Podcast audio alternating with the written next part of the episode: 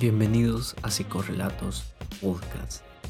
Estás escuchando un nuevo capítulo de Psicorrelatos Podcast. Gracias por escucharnos.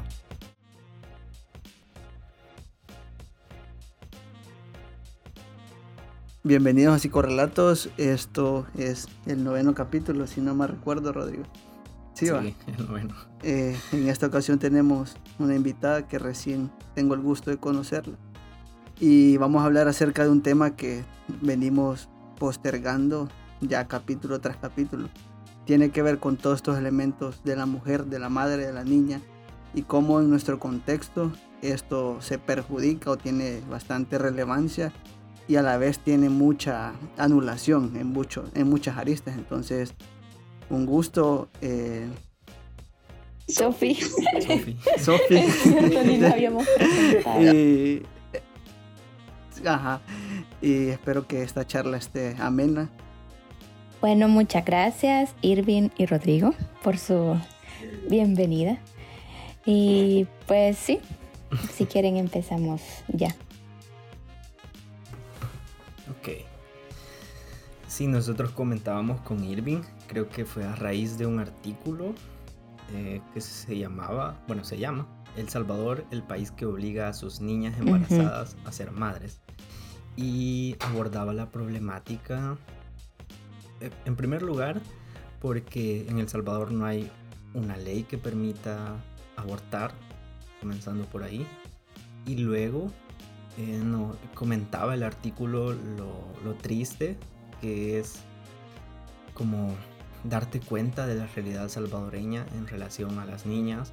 Solo en la cuarentena, solo de febrero a junio, habían más de 1.400 niñas embarazadas y, de edades que están desde los 12 a los 17 años. Y esto es alarmante, o sea, a nosotros como psicólogos nos parece sumamente alarmante porque ¿dónde está la educación sexual? ¿Dónde está eh, la educación que tienen que brindar los padres ah, desde el hogar? Esos valores, esas creencias correctas. Pero creo que aquí hay un, hay un montón de cosas que no, que nos enseñan, lastimosamente. Sí, de hecho, esa es, un, es una situación que es alarmante a nivel mundial. El Salvador es reconocido porque todavía penaliza el aborto a pesar de que los niveles de violaciones y abusos son altísimos. Yo creo que aquí hay dos temas. Por un lado, el tema de la educación, del respeto eh, a los derechos fundamentales de las niñas y las mujeres en general, pero por otro lado también hay una situación legal el tema de, cómo está penalizado. Entonces digamos que son dos aspectos que van de la mano y, bueno, eh, sí es, bien complicado, ¿verdad? Em, bueno, si iniciamos esta temática, eh, ¿qué es ser madre? Es una de las preguntas que venían, ¿verdad? En, el esquema que me enviaban. Em, yo pienso que ser madre es un constructo social, patriarcal, creo que estamos de acuerdo, eh, y que va de la mano con la idea del matrimonio. Em, históricamente se ha creído que después del matrimonio vienen los hijos, ¿verdad? O que se casan porque la chica está embarazada. Tenemos esos dos aspectos. Y prácticamente ser madre es casi un deber cuando se elige el matrimonio. O sea, un matrimonio que no tenga hijos está rara la cosa, ¿verdad? Entonces, em, pero sí, aquí hay que recordar que estas ideas eh, de casarse, de llegar virgen al matrimonio, eh, de que la mujer tiene que aguantarse lo que el hombre le haga en la casa, em, todas esas ideas provienen de una cultura occidental cristiana, europea, desde pues aquí creo que es obvio que El Salvador fue conquistado, ¿verdad?, por España y toda la cultura occidental se impone a Latinoamérica. Entonces, la filosofía occidental ha sido muy machista, muy patriarcal. De hecho, si nos remontamos a la antigua Grecia, que es, ahí están los orígenes de la cultura occidental, que todavía está permeada aquí en Latinoamérica, desde aquellos tiempos del antes de Cristo, la mujer era visualizada como un objeto de reproducción.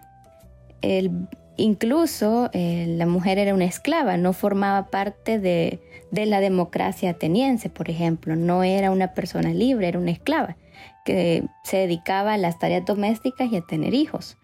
Em, esta idea muy de la antigüedad sigue permeada en la sociedad salvadoreña, extrañamente, pero sigue muy permeada. La mujer sigue siendo visualizada como un objeto reproductivo, em, oprimido y reducido únicamente a esa parte reproductiva, ser madre.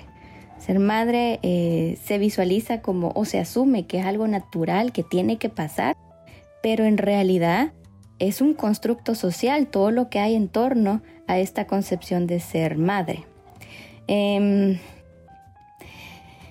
como les decía, este quizás este constructo social de ser madre que viene desde décadas anteriores y que se ha ido reforzando siglo con siglo a través de la educación, eh, de los valores cristianos, y ahora reproducido también a través de eh, la televisión, las novelas, la música, si nosotros escuchamos la letra de las canciones de reggaetón, incluso vemos cómo la mujer sigue siendo visualizada como un objeto reproductivo o como ahora como un objeto de placer sexual también. Entonces también eso se va reproduciendo, fortaleciendo y, y no solo eso, el ser madre eh, también se relaciona con otros constructos como ser sensible, ser cariñosa, eh, como por ejemplo esa madre que da todo por sus hijos, pero hasta dónde tiene que darlo todo. Ella también tiene derechos, garantías, libertades. Entonces digamos que son varias cosas las que aparecen en el tema cuando uno se pone a pensar en esta pregunta tan compleja que qué es ser madre eh, hay muchos constructos sociales que le rodean, mucha historia detrás. Eh, y sí, eh, como les decía, ¿verdad? Em, y pasando un poco al tema de las creencias colectivas que ubican a la mujer como ser madre, esos mandatos de los que ustedes me hablaban al inicio, em, se ha ido fortaleciendo esa idea de que la madre o, del instinto materno. Em, no sé ustedes desde la, desde la psicología me podrían decir si eso, qué tan cierto es. O más bien eso del instinto materno sigue siendo un constructo social, eh, reforzado por distintas actividades, etcétera, etcétera, ¿verdad? Justo como tú mencionabas, creo que con Rodrigo platicamos acerca de ese constructo, instinto materno y creo que en el capítulo anterior, si no me recuerdo, Rodrigo, votábamos inmediatamente ese mandato, llamémosle así, al decir que podemos ver mujeres que abandonan a sus hijos, por ejemplo. Entonces, donde está el instinto materno de cuidarlos como cualquier otro animal que, que cría a su, a su a su hijo y lo lleva hasta que crece, etc. Entonces para nosotros en el ámbito psicológico estos elementos sin duda van a impregnar, digamos, a los significados que las personas llevan a la consulta o a su padecimiento y los hacen suyos como parte de su identidad.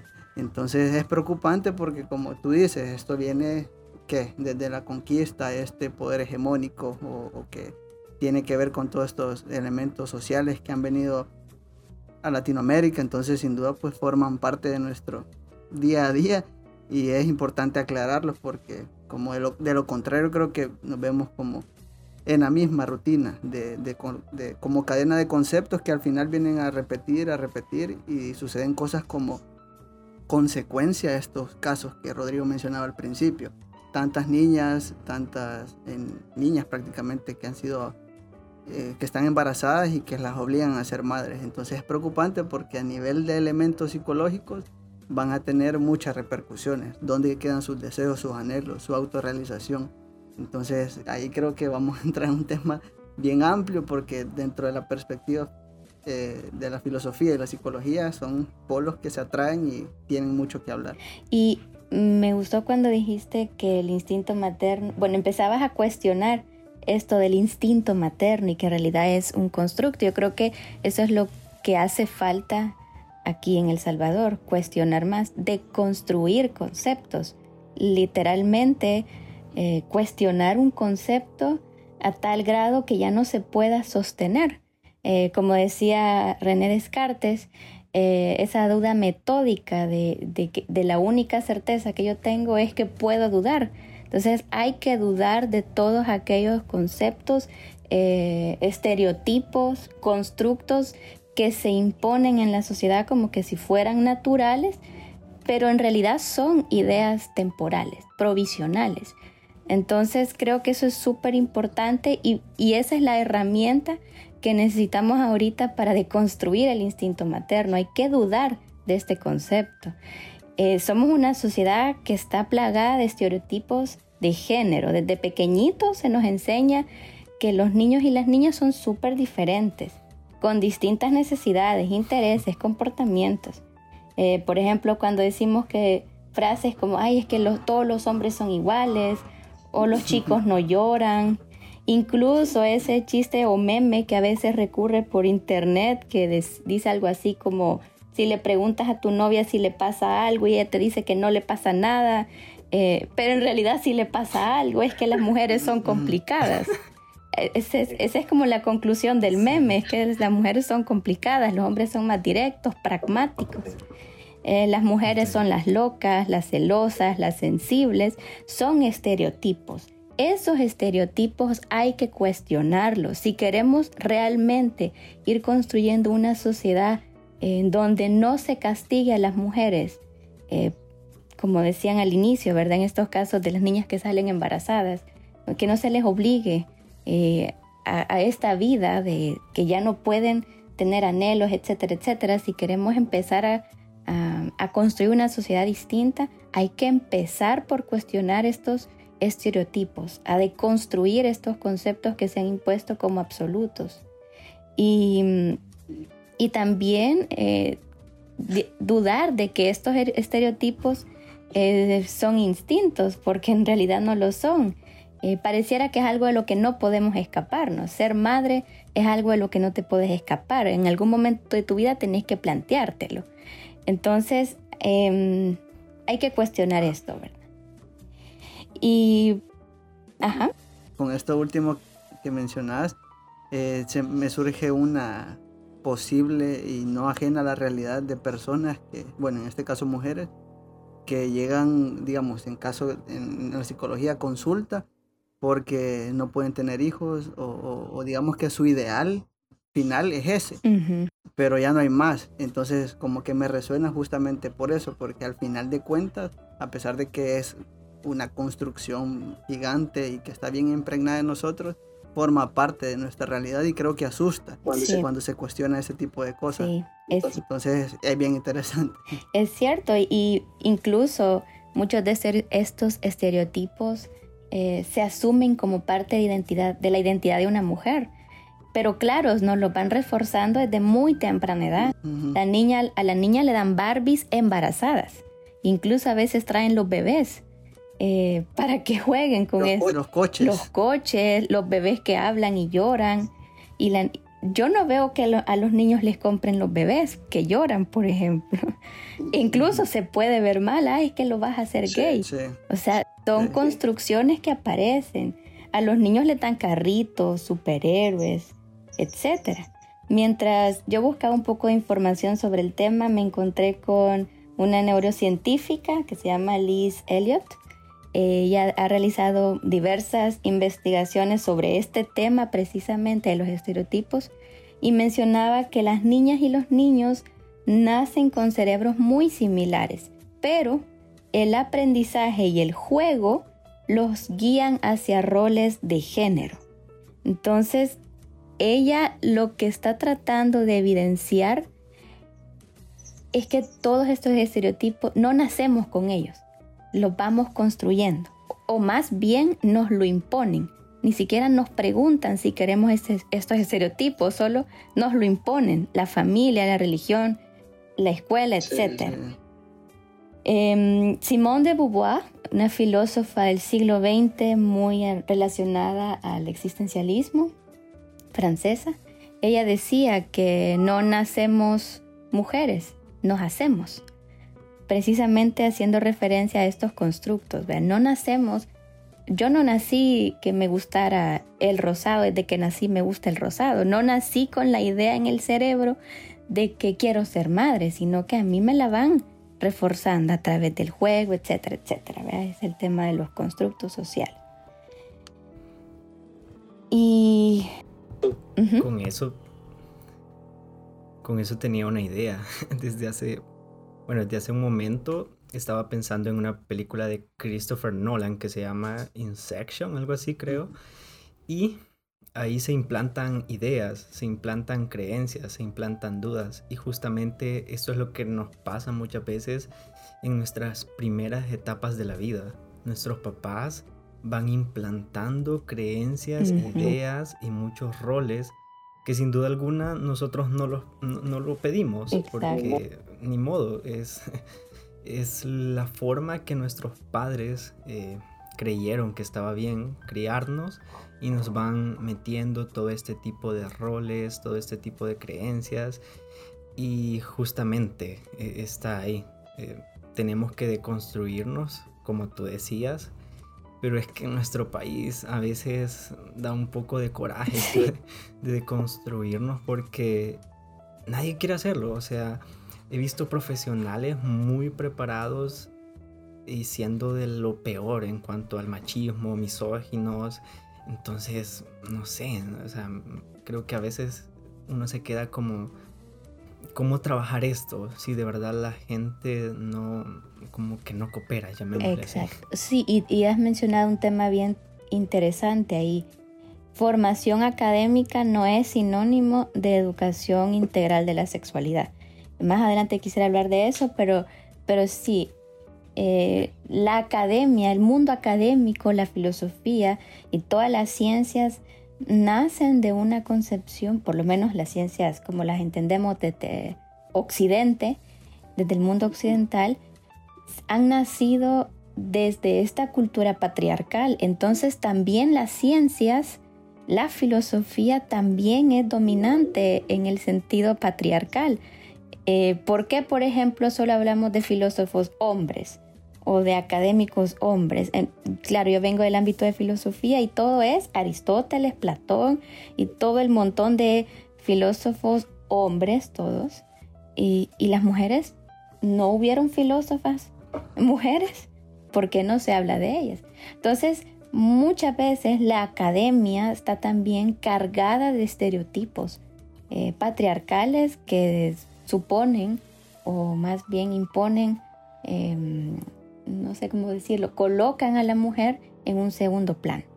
Entonces, formación académica y enfoque de derechos o educación sexual no siempre va de la mano. Por eso nos encontramos con académicos, gente muy preparada, doctores, no sé qué, pero con una visión eh, de la mujer muy terrible, muy machista yo creería que como un elemento adicional a esto que estás mencionando es que estos profesionales, estos académicos, creo que lo hablamos con Rodrigo una vez, que como provienen conocimientos del occidente, todo lo que implica eso, al final dejamos de ser bien contextualizados con nuestra realidad y solo replicamos conocimiento que al final de cuentas no es nuestra realidad. Entonces creería que por ahí también va un elemento que podría eh, deconstruir qué pasa en nuestro contexto. Exacto. Sí, esa es otra situación. Eh, nos meteríamos en otro tema, pero sí, eh, esa parte de la contextualización. Somos una cultura muy receptiva. Todo lo copiamos, todo, todo, pero no creamos cosas propias. Ni, ni en el ámbito académico la investigación es muy pobre. Mejor citamos investigaciones de otros países, pero investigamos muy poco. Y lo mismo pasa en el tema de los estereotipos. Copiamos estereotipos de las novelas, de Netflix, de los memes de Facebook e Instagram. Copiamos todo, pero muy poco los cuestionamos y, muy poco, sí, vamos a esas raíces más propias, ¿verdad? Sí. Creo que por eso a veces la gente siente extraño cuando ve las marchas de, de, mujeres que son feministas, como exigiendo sus derechos y, y, todo lo que ellas hacen y las personas eh, se quedan como, ¿qué les pasa? Porque, por ejemplo, en Argentina es normal, en, la mayoría de países de Sudamérica son bien liberales en este sentido. Las mujeres tienen como una voz, llamémosle así, más fuerte ya. Y aquí he visto como casos de personas que entre mujeres se pasan atacando. Es como de, ah, vos sos feminista, pero no lo sos porque no haces esto y, y un montón de cosas creo que es bastante complicado con todo eso. Sí, la verdad sí. Y no sé si eh, cuando ustedes hablan de los mandatos, por ejemplo, no sé si se relaciona con el tema de los estereotipos. Sí. Sí. Entonces, em, estos estereotipos, sí es cierto que aquí están, no los cuestionamos, etcétera, etcétera, pero al mismo tiempo son dispositivos de control. Michel Foucault, que era un filósofo francés, no sé por qué estoy sacando tantos franceses hoy, pero Michel Foucault planteaba que el poder está en todas las relaciones sociales. Las relaciones sociales son relaciones de poder. No podemos escapar al poder. Tampoco el poder significa que es necesariamente algo moralmente malo. Más bien lo que se denuncia desde los movimientos feministas, por ejemplo, es que estos estereotipos funcionan como dispositivos de control y vigilancia. Más que de poder es para controlar lo que hacemos las mujeres. No podemos controlar nosotras nuestro destino ni nuestro cuerpo. Nos controlan más bien. Nos vigilan. Sí, sí. Eso se me hace bien interesante porque también creo que Foucault dice que donde hay poder hay oposición al poder, algo así. Me recuerdo que dice algo así. Entonces es, eh, nosotros queremos escapar de estos mandatos, pero siempre va a haber una barrera, siempre va a existir algo ahí que no, no te salgas, no te salgas. Exacto. Me hace bien interesante. Lo interesante también de Foucault es que pues él critica justamente estos dispositivos de poder occidentales. ¿Por, ¿por qué? en nuestro contexto, ¿por qué? O sea, dónde vienen estos dispositivos de poder, los de control. Y justo le comentaba a Rodrigo también que dentro de mi seminario hice, tomé a Foucault como casi que piedra angular para eh, contrastar la terapia narrativa, llamémosle así, las implicaciones de ella y cómo se puede aplicar a nuestra, a nuestra realidad. Entonces, fue buenísimo que haya salido aquí a, a relucir. Sí, no, realmente Foucault es, es genial. Aún así, hay que cuestionar a Foucault, hay que cuestionar esta idea del poder.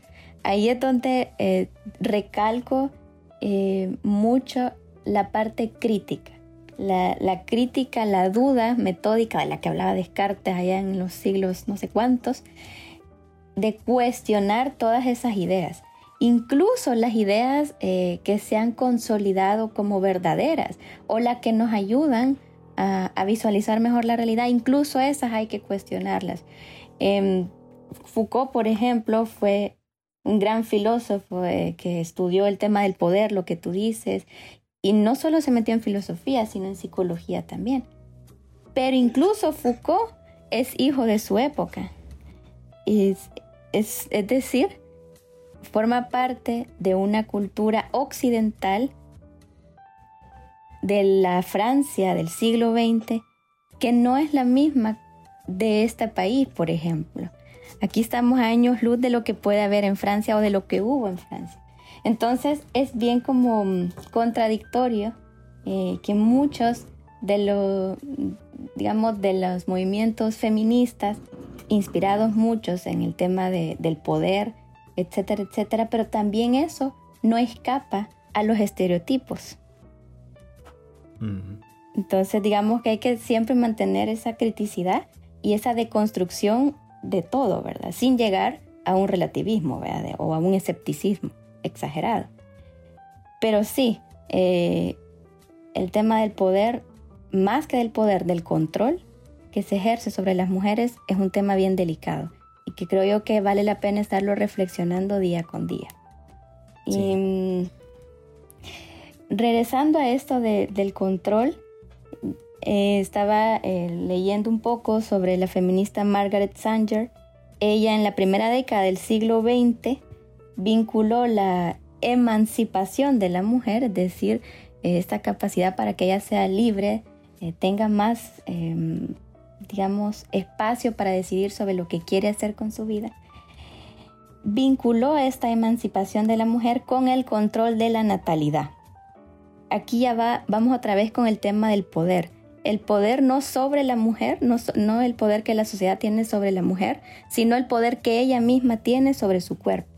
El control de la natalidad, el tema de los anticonceptivos, de la planificación, muy relacionado, por ejemplo, a, esta idea de que la mujer tiene que tener todos los hijos que Dios le diga, o que Dios le mande, o que Dios le bendiga, pero en realidad es ella quien decide. Ella puede decidir cuándo quiere tener sus hijos o si no los quiere tener. Si quiere tener una vida sexual activa sin tener que quedar embarazada. Ahí va el tema de los anticonceptivos, del control de el control de la natalidad, que es una forma también de empoderar a la mujer, de empoderarte, regresarle el poder que ella misma tiene sobre su, sobre su cuerpo.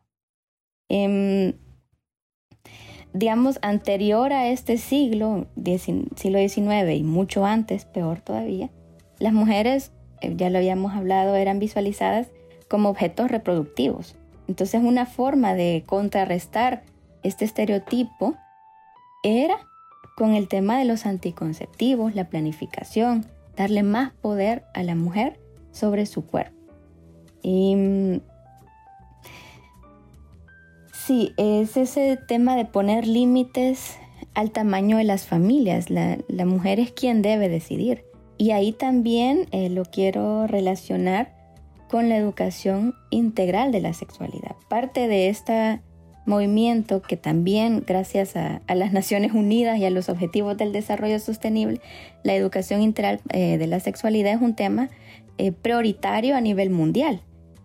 ¿Por qué prioritario? Precisamente porque todavía hay contextos como el salvadoreño en donde hablar de anticonceptivos es pecado, en donde, por ejemplo, em, hablar de que la mujer puede tener una vida sexual activa es pecado, es mal visto pero más que mal visto es pecado. Entonces, eso significa que todavía hay una fuerte influencia religiosa sobre nuestra sociedad. Y no sé si alguien quería decir algo. En ese punto creo que a mí me molesta bastante porque vivimos en una sociedad, o sea, moralista, pero... Sí. Por ejemplo, ok, son moralistas, pero uno ve hombres en la calle eh, diciéndole piropos a las mujeres, que es más un acoso, eso es acoso callejero. Eh, y sí, muy cristianos, muy, no sé, católicos de cualquier religión, pero, o sea, ¿a, dónde dejamos eso? Creo que hay, eso no cuadra, o sea, es incongruente a lo que muchas veces predicamos. Sí, mm. no hay que permitir el aborto, no hay que permitir la sexualidad. Incluso hace ah. poco vi como mucho más eh, eh, enojada la gente porque habían candidatos, metiéndonos un poco de eso, candidatos que eran abortistas, que promovían el matrimonio igualitario y de verdad no es un tema como para hacer tanto, tanta bulla así es un tema mejor para reflexionarlo, pero igual caemos en lo mismo. O sea, vivimos en una sociedad que pasa predicando hacer el bien y en realidad están haciendo un mal. Exacto. Y creo que aquí eh, hay dos temas que surgen, el tema de lo moral y la ética. Moral y ética son dos tradiciones distintas. La moral es más relacionada a la religión y la ética es más esa reflexión sobre lo que es bueno y lo que es malo, estos constructos sociales que se van imponiendo. Desde la ética, o desde la ética de los derechos humanos, sí se promueve una educación sexual, una educación integral de la sexualidad que no solo se reduce a conocer la parte biológica o, los órganos genitales, etcétera, sino que es una reflexión sobre los derechos que tienen las personas sobre su sexualidad, por ejemplo, o el tema del género, que el género no se reduce solo a mujer o hombre, por ejemplo. Esos temas de la educación integral de la sexualidad están vistos desde una perspectiva ética de los derechos humanos, pero no moral.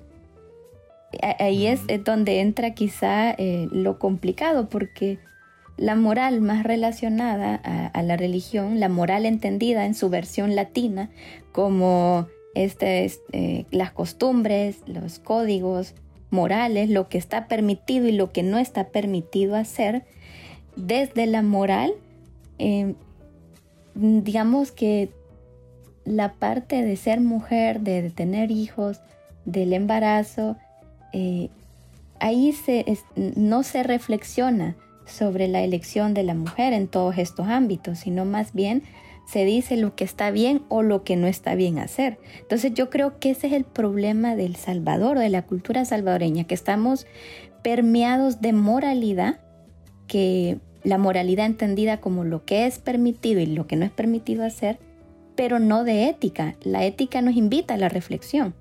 No reflexionamos, solo hacemos y no hacemos. O decimos lo que está bien o lo que no está bien. Pero no reflexionamos sobre eso, ni lo criticamos, ni lo buscamos deconstruir tampoco. Entonces, igual, esta parte tan moral que tiene El Salvador es también herencia de una cultura muy religiosa. Y, no en el buen sentido, ¿verdad? El ámbito religioso es parte de la, e, es un ámbito privado, no debería de ser del ámbito público o de la cosa pública. Pero bueno, permea mucho y, permea también el tema de, de ser madre y de todos estos estereotipos. Más bien los refuerza, los fortalece. Sí, eh, reflexionando acerca de esto, en ocasiones estuve cerca como de organizaciones religiosas y todo eso. Y bueno, poniéndolo en reflexión, creo que me, parece bien y lógico porque yo podía ver personas religiosas eh, como súper eh, escandalizados porque en la escuela se enseñara educación sexual pero no se escandalizaban cuando en sus iglesias asistían niñas de 15, 14 años embarazadas. Entonces, hay cierta, no hay congruencia en esto y volvemos creo que al tema de la educación sexual, o sea, ¿a dónde está la educación sexual en El Salvador? Porque según los números, no existe, no hay educación sexual. Y una vez platicábamos con Irving que bueno, al menos cuando yo estudié, cuando llegabas como a tercer, tercer grado en ciencias, mirabas los, el aparato reproductor y todo eso, y la profesora si se tardaba cinco minutos era mucho, porque esto es vulva, esto es pene, y, ya, porque si no se escandaliza. Entonces creo que es algo que justamente tenemos que trabajar. Eh, nosotros como psicólogos y también, eh, bueno, tú en, en, tu caso como filósofa, llamémosle así, pues también aportaría bastante para esta deconstrucción de este tipo de pensamientos.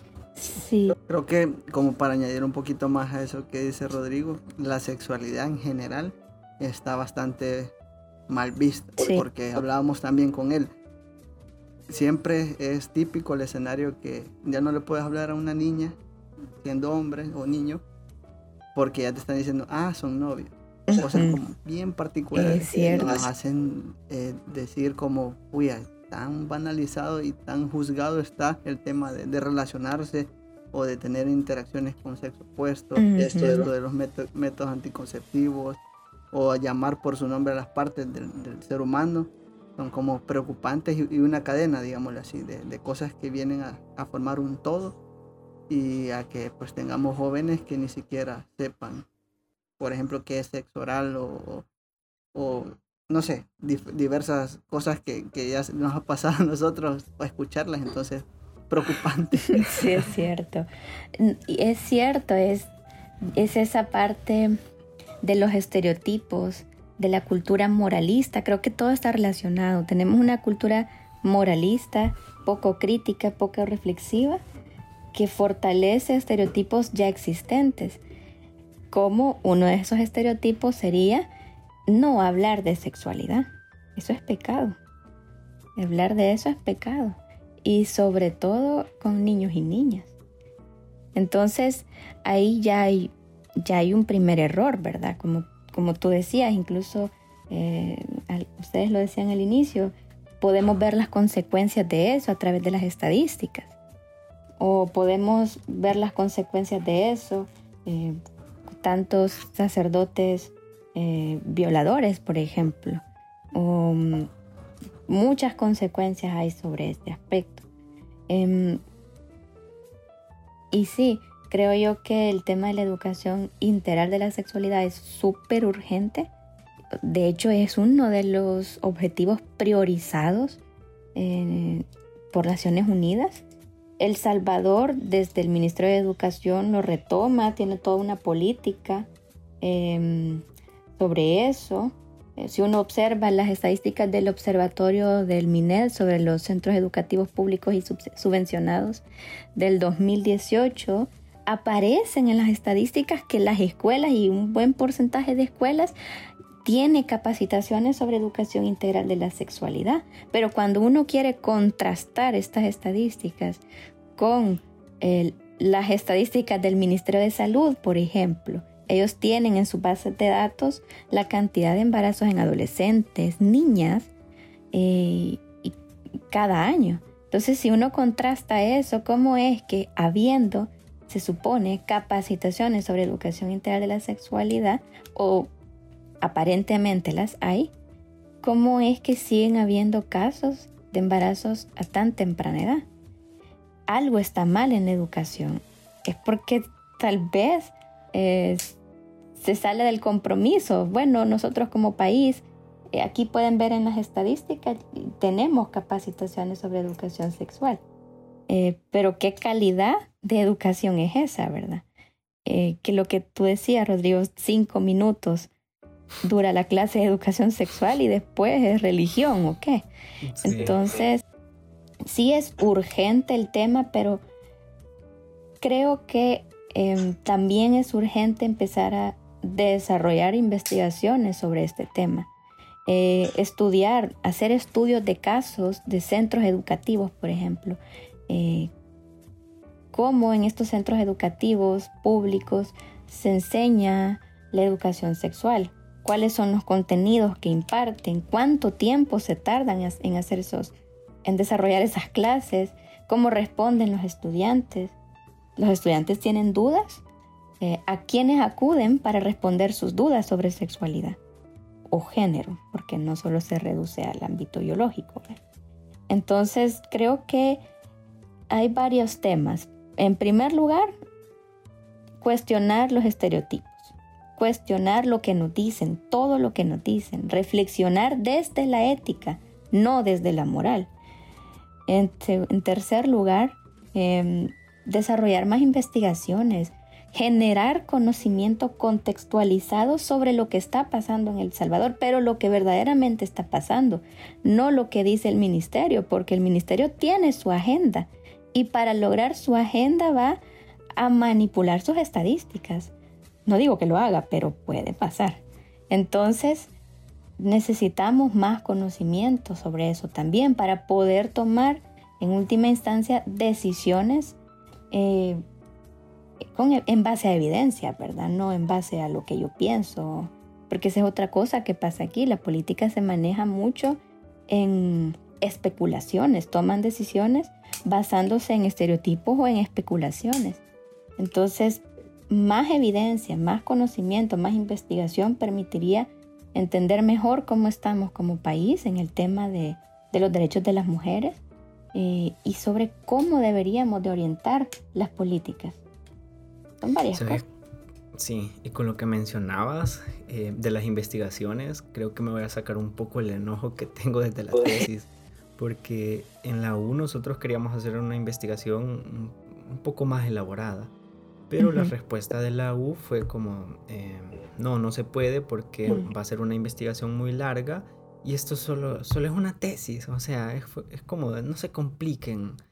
Y nosotros le preguntamos a nuestro asesor, ¿verdad? Como, ¿qué podríamos hacer para, para hacer una investigación como tal? O sea, una investigación de verdad. De verdad. Y nos dijo que la única opción que en una maestría podría ser que ahí tuviéramos más recursos o que consiguiéramos un patrocinador, ¿no? Alguien que nos ayudara para hacer. Pero en ese sentido, sí me molesta que las universidades, la mayoría, no tiene como una apuesta verdadera a realizar investigaciones. Solo son, eh, llamémosle una... Solo son mentiras. Ajá, fachada, esa es la palabra. Protocolo, diría yo. Protocolo, cabal, cabal. Entonces, ¿cómo vamos a generar un verdadero conocimiento si las mismas eh, pues, entidades académicas no nos lo permiten? Y ahí es donde se pone un poco más difícil porque ya realizar una investigación eh, pagándola uno mismo, pues ya se siente, si se gastan muchos recursos económicos, de tiempo y tantas cosas. Sí, eso es cierto. Otra de las cosas que creo que puedo aportar en esto que estamos mencionando, y ya lo comentamos con Rodrigo, creo que en el tercer episodio, acerca de la poca validez que tienen carreras como la filosofía, la psicología, la sociología en nuestro país. O sea que debería ser prioritaria y, que tiene una suma importancia al, momento de, ver qué se hace en cuanto a la población, al, ser humano como tal. Y es poco visto, mejor dicho, que, el filósofo, ah, como decíamos Rodrigo, ah, no va a ganar nada, te vas a morir. Aquí son estereotipos y prejuicios que el psicólogo es loco. que, Entonces, bueno, y regresando a esto de, la educación, no nos podemos ir tan lejos. ¿Cuántos psicólogos hay por, por escuela? Ah, cabal, exacto. Entonces es un problema bastante complejo que, que la verdad enoja porque pues vemos nosotros la realidad que tenemos y, y queremos apostar, pero a veces es un problema tan grande que bueno, tenemos que ir paso a paso, pero es con ayuda de todos los académicos o profesionales que están en el rubro. Pues. Sí, eh, por ejemplo, hoy mientras buscaba información sobre los feminismos, hay una cuarta ola del feminismo que se desarrolla a través del mundo digital, por ejemplo, el mundo online, las realidades virtuales. Entonces ahora que tú traes eso a colación, me hace pensar, ¿será que tenemos que buscar siendo jóvenes tendemos que buscar formas más innovadoras de transformar el mundo. Y creo que este espacio del podcast es uno. Este es un espacio para generar conocimiento, para reflexionar, para salirse eh, de lo normal, ¿verdad? De ir más allá. Entonces, las situaciones complicadas también pueden ser una oportunidad de innovación, y creo que así hay que ver lo que está sucediendo en el país. Estamos en una crisis en, el tema de, los derechos de las mujeres, de las niñas, en un montón de aspectos, en, el aspecto académico de investigación también estamos en crisis. Em, entonces, pero esta crisis también la podemos transformar en una oportunidad para innovar, para crear algo nuevo. Entonces, creo que eso sí sería bueno. Eh, ver de qué manera podemos innovar, ¿verdad? Y, de qué manera también se puede ir planteando eh, una educación sexual, una educación integral de la sexualidad eh, en tiempos de crisis, o sea, desde una perspectiva distinta. Pero como tú decías, es un trabajo interdisciplinario de una comunidad científica conformada por diferentes disciplinas, ¿verdad? No solo una pero bueno. Sí, en ese sentido, y bueno, retomando lo de la educación sexual, algo que nosotros también comentábamos con Irving es cómo el confinamiento vino a empeorar aún más las cosas, porque en el 2019, de enero a marzo, eh, se reportaron 1.322 casos de agresiones sexuales, si no me equivoco. En, en este año, eh, en el 2020, de febrero a junio, que creo que fue el confinamiento como más eh, obligatorio, fueron mucho, mucho más. O sea, creo que esto vino a empeorar la situación ya sea de niñas y mujeres que sufrían violencias, violencia y en este sentido, bueno, hablamos de educación sexual. Si hablamos de esto, nos vamos a encontrar que no hay eh, como agencias o agencias estatales que ayudan, que ayuden y protejan a las mujeres y que hagan, que hagan velar sus derechos. Y en este sentido creo que a mí me nace una pregunta y no sé qué opinas, porque a veces, o sea, la primera vez que discutimos con Irving este tema, creo que llegamos a un punto en el que no encontramos salida. Fue como de, o sea, exponemos los hechos, pero ¿qué podríamos hacer para que nuestra realidad comience a cambiar? Porque estamos hablando de un cambio, yo lo llamaría estructural. O sea, esto es de estructuras, no es que mi vecino se tiene que portar mejor o que tiene que tratar mejor a su esposa, sino que es algo inmenso el trabajo que se tiene que hacer. Entonces, no sé si tienes una idea o algo que nos podrías aportar. Pues tu pregunta es compleja. sí. no sé si yo tenga las capacidades para responderla, pero yo diría que, que sí, lo que hay que hacer es una transformación estructural de la sociedad salvadoreña, comenzando por lo que vemos en la televisión, en los canales de aquí del Salvador. ¿Qué es lo que vemos? Sí. O sea, eh, esa es una pregunta, ¿qué vemos? O sea, ¿qué de educativo podemos ver en los programas de aquí? Eh, empezando por ahí. Eh, luego las políticas, ya hay algunas políticas, pero ¿qué pasa? ¿Por qué no se ejecutan? ¿Por qué del plano teórico abstracto no bajan a la realidad concreta? ¿Qué está pasando ahí? ¿Qué tipo? Y, sí, hay, hay varios aspectos en diferentes ámbitos de la sociedad y del Estado que, como tú decís, hacen falta más mecanismos de observación, seguimiento y evaluación de cómo se están desarrollando las cosas. Por ejemplo, estos indicadores, nosotros solo vemos estadísticas, los efectos, tantas mujeres embarazadas, tantas adolescentes embarazadas, sí, pero, eh, ajá, como tú decís, los hechos ahí están, pero ¿qué hacemos con esto? Tiene que haber un sistema de seguimiento, de monitoreo de lo que está pasando, y no solo de seguimiento y monitoreo, de hacer algo, ¿verdad? Pero sí, tiene que venir desde el Estado, porque hay varias ONGs en el país que se dedican a hacer lo que el Estado no hace, a velar por estos derechos de las mujeres, pero no son capaces y tampoco es su tarea la de las ONGs eh, solventar el problema de todo el país. Ellos se, focalizan en ciertas comunidades, etc. Pero sí es, es un trabajo que tiene que venir desde el Estado, desde la asamblea, pero si tenemos una asamblea eh, moralista, en antieducación en la sexualidad, estamos perdidos. Entonces, ahorita lo que nos queda, siento yo como jóvenes, es formarnos eh, para hacer bien las cosas en el futuro, pero también formar a los demás, eh, exponer el conocimiento. Hay jóvenes que no saben todo esto. Mucho Netflix, mucha novela, no sé. Pero Sí, o sea, es una tarea también de nosotros de empezar a,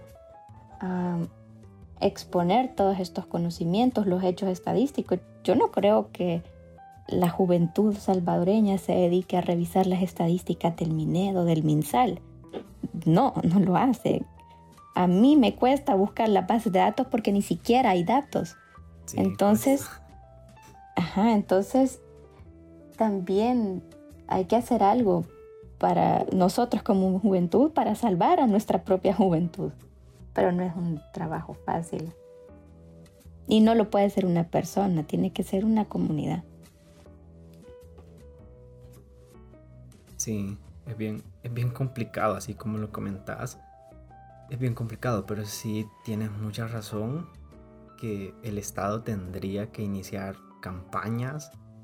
Pero es que el problema, yo recuerdo desde mi niñez, estando en primero, segundo, tercer grado, que sí existían campañas como de educación sexual y bla, bla, bla. Pero eran, no sé cómo llamarlo, pero se miraba una vez al año, así. El psicólogo llegaba a dar una charla una vez al año y lo volvías a ver, en noveno. Entonces es bien complicado porque el trabajo de la educación sexual tiene que ser algo constante. Y, o sea, si hablamos de, de educación privada, pues la mayoría de colegios sí tiene un psicólogo, que la mayoría eh, con un salario muy bajo, hay que decirlo. Pero si nos ponemos a ver el lado de la educación pública, no hay ninguno. No. Incluso hay una ley que establece que tendrían que existir dos o un, eh, tendrían que estar trabajando en una clínica de, las, del Ministerio de Salud, uno o dos psicólogos ahí. Y yo jamás he mm. visto un psicólogo en una clínica. Con que apenas, y tienen pizarras o sea, los están, sí, cabal, lo que tú decías. Sí, bien, bien lamentable, sí. Y yo creo que lo, lo que queda hacer es apropiarse de las nuevas tecnologías de la información y ahí em, buscar hacer conciencia. No, no, quiero traer el tema así de muy eh, complejo, pero Así como por ejemplo muchas campañas políticas se vuelven exitosas eh, a través de, de YouTube, del uso de YouTube, Facebook, Instagram, Twitter, así como estos eh, políticos logran llegar a mucha gente a través de las redes sociales, también los jóvenes podemos llegar a más jóvenes y hacerles más conciencia a través de estos medios. Creo que es es una oportunidad para empezarlos a usar de buena manera, ¿verdad? Yo creo que, bueno, eso se lo comentaba Rodrigo antes, que nos toca innovar como profesionales. Ya, o sea, una cosa es el camino estandarizado, llamémosle así, que pues te gradúas, ves buscas un trabajo y ahí te quedas, y otra es buscar caminos que te replanteen ideas o opciones que te hagan pues dislumbrar o, transmitir conocimiento que al final de cuentas es lo que nos toca. Exacto. Entonces, porque si no, ¿dónde queda esta parte ética? Que dentro de todo nuestro rol en cuanto al psicólogo es ser agente de cambio, nos dicen. Pero muchos eh, se quedan solo en el título y ya. Es cierto. Me gustó eso de agente de cambio, pero creo que por eso digo, estos espacios como el podcast son unos buenos espacios para empezar a hacer algo. Sí. Bueno, creo que ya estamos finalizando y gracias Sofi por compartirnos de tu conocimiento. De verdad que nos, nos has ayudado a pensar un poco diferente porque creo que ambos estábamos un poco decepcionados acerca de eso. Porque, porque de alguna forma lo intentamos hacer nosotros, pero digamos, lo, intentamos hacer y quedamos como no, hay que buscar a alguien. Y Rodrigo me comentó de vos y fue como, no, hombre, démosle. Ay, no, muchas gracias. Sí, así que de verdad muchas gracias por tu tiempo.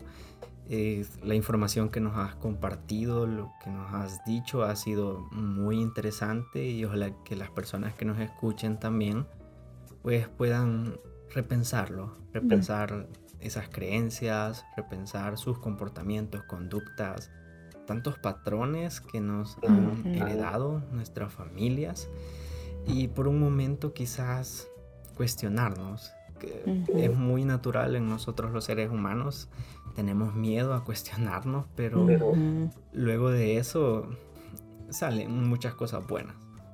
Ya que mencionaba a la, a la neuropsicología Sofía. Me acuerdo de, un, no me acuerdo quién era ahorita el nombre de, ese autor, pero decía que el cerebro, para él lo mejor es no hacer nada. Para él, por nosotros como, como biológicos, no hagamos nada, no estudies, no hagas nada, quédate echado, porque eso no, nos toca.